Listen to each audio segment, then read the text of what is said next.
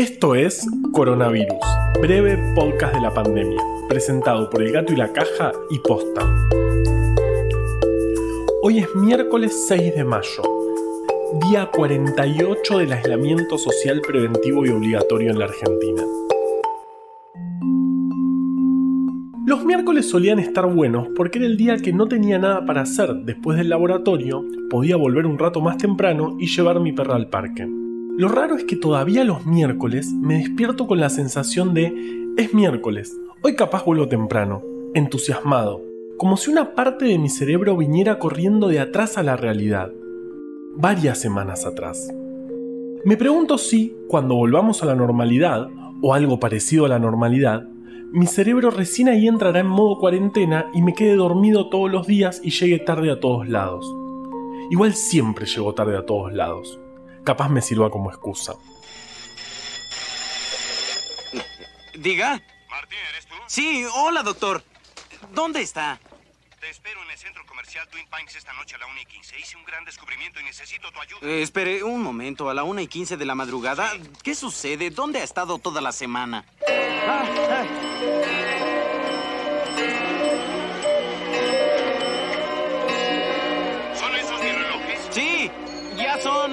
Las 8 en punto. Perfecto. Mi experimento dio resultado. Todos tienen 25 minutos de retraso. Un momento, un momento. ¿Quiere decirme que ya son las 8 y 25? Exactamente. Maldición, llegaré tarde a la escuela.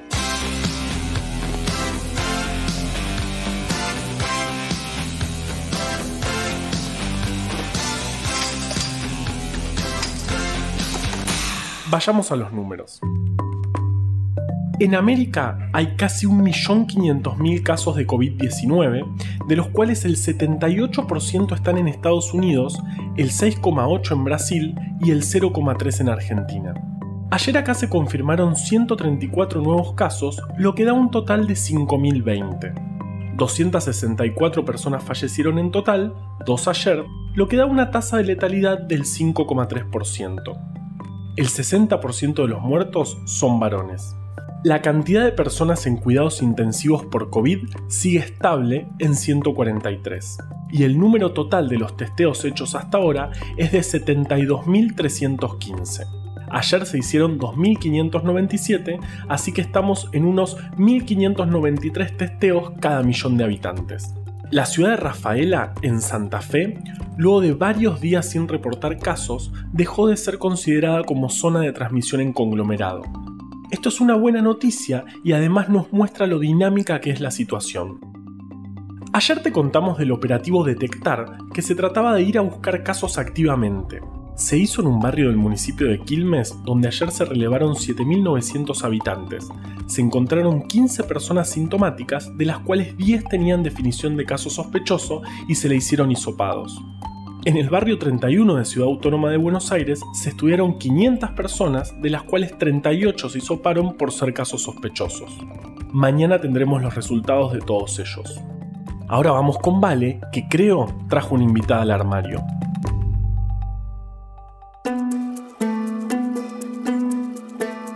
Acá Vale desde el armario. ¿Dónde si no? Pero hoy recibí una visita. Virtual, claro. Estamos en aislamiento, no sean los vivos vamos a escuchar a María Eugenia Payares. Ella es bióloga, investigadora de CONICET y especialista en estrés, y nos va a contar un poco qué es lo que nos está pasando a muchos de nosotros. La expansión mundial del virus SARS-CoV-2 obligó a gran parte de la sociedad a retraerse en sus hogares. Así lo que reconocíamos como parte de nuestro día a día cambió. Más allá de la situación económica, familiar y mental de cada persona, el encierro no es algo natural en nosotros como especie. Para algunos esta pandemia fue una oportunidad, aunque para otros una tragedia. En todos el común denominador es único y tiene un nombre, el estrés. Si últimamente experimentaste la sensación de tener más hambre, si te sentiste irritable, ansioso o desganado, si te olvidaste qué día es hoy o dónde dejaste las llaves, y si estás teniendo problemas para dormir o para despertarte, probablemente estás estresado. Aunque el estrés no es necesariamente algo malo. Gracias al estrés, podemos dar un examen, correr una maratón, defender con vehemencia una idea y hasta jugar a un montón de horas en la Play. El estrés es un mecanismo de supervivencia y una respuesta muy primitiva, Cuando nuestro cerebro detecta una señal de peligro, comanda una cascada de mecanismos que dirigen nuestro comportamiento para luchar o huir del peligro, y así salvar nuestro pellejo.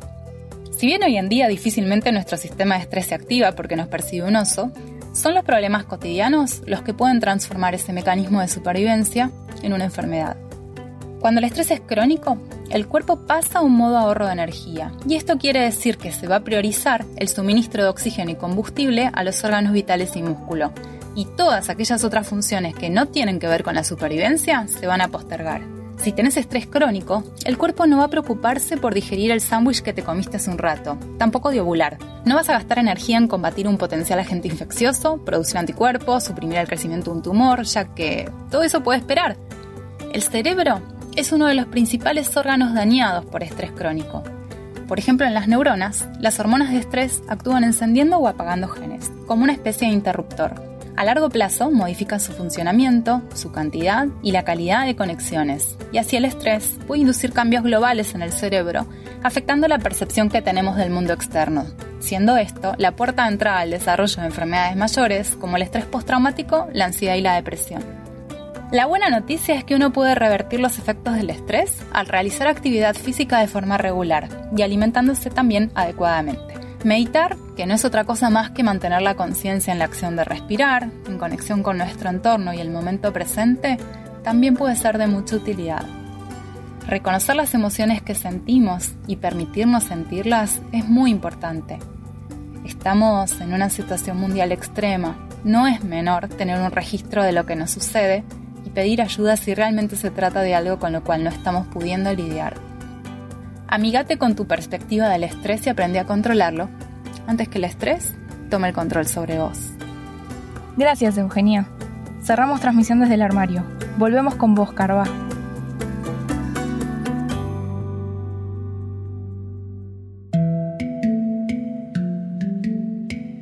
El mes pasado, un grupo de investigadores publicó un trabajo en el que vieron que el coronavirus permanece activo hasta varios días en vidrio y acero inoxidable, pero se inactiva en 4 horas si aterriza sobre superficies de cobre.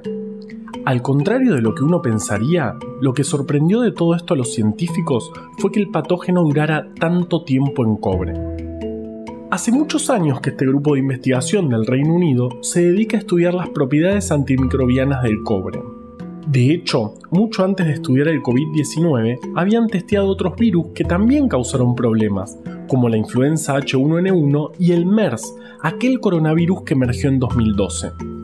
En ambos casos, vieron que el cobre, al entrar en contacto con los virus, los inactiva en cuestión de minutos. Pero esto no es algo nuevo.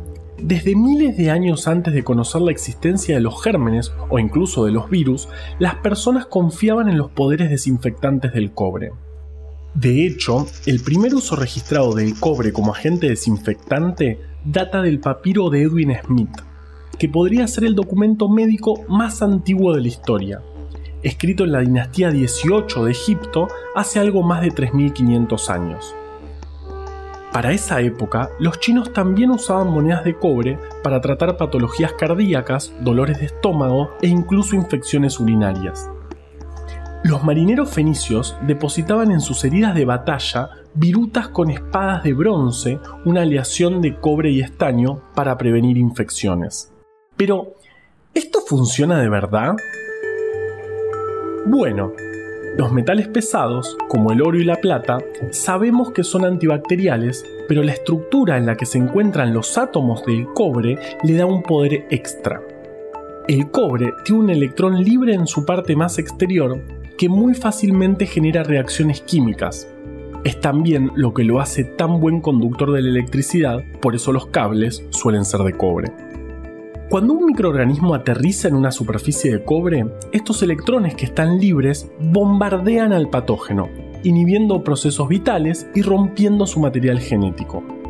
¿Esto significa que de ahora en más tenemos que frotarnos con monedas de un centavo todo el día? No. Primero porque las monedas de un centavo no existen más. Y segundo, porque todavía no estamos tan seguros de que el cobre sea eficaz en la protección contra el COVID-19. Pero no solamente tenemos que quedarnos con la idea de, bueno, de última no funciona. Es posible intoxicarnos con cobre y no está nada bueno. Así que, ojo, no anden haciendo giladas. Por otro lado, lo que sí recomienda la OMS y todos los organismos internacionales es el lavado de manos, porque fácilmente inactiva el virus si previamente tocaste alguna superficie que puede estar contaminada.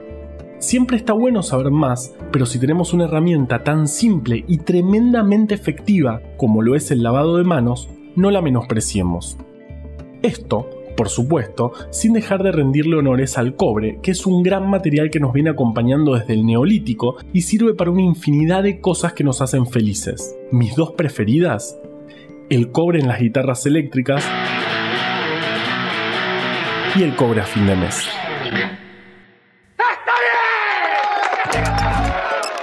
Coronavirus, breve podcast de la pandemia, es una producción original del Gato y la Caja junto a Posta.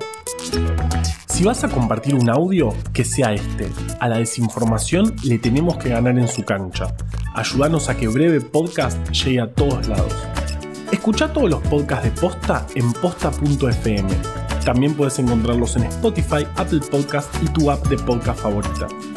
En la coordinación general de este podcast estuvo Nahuel Ugacio. Nos da consejos desde el armario Valeria Sanabria, hoy acompañada por María Eugenia Payares. Producción por posta Luciano Banchero y Diego del Agostino. En la edición, Leo Fernández.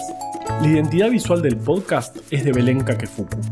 Este episodio fue escrito por Juan Cruz Balián, Valeria Sanabria, Ezequiel Calvo, Florencia Fernández Chape y por mí. Yo soy Juan Manuel Carballeda. Quédate en tu casa y nos escuchamos mañana. Pero qué belleza.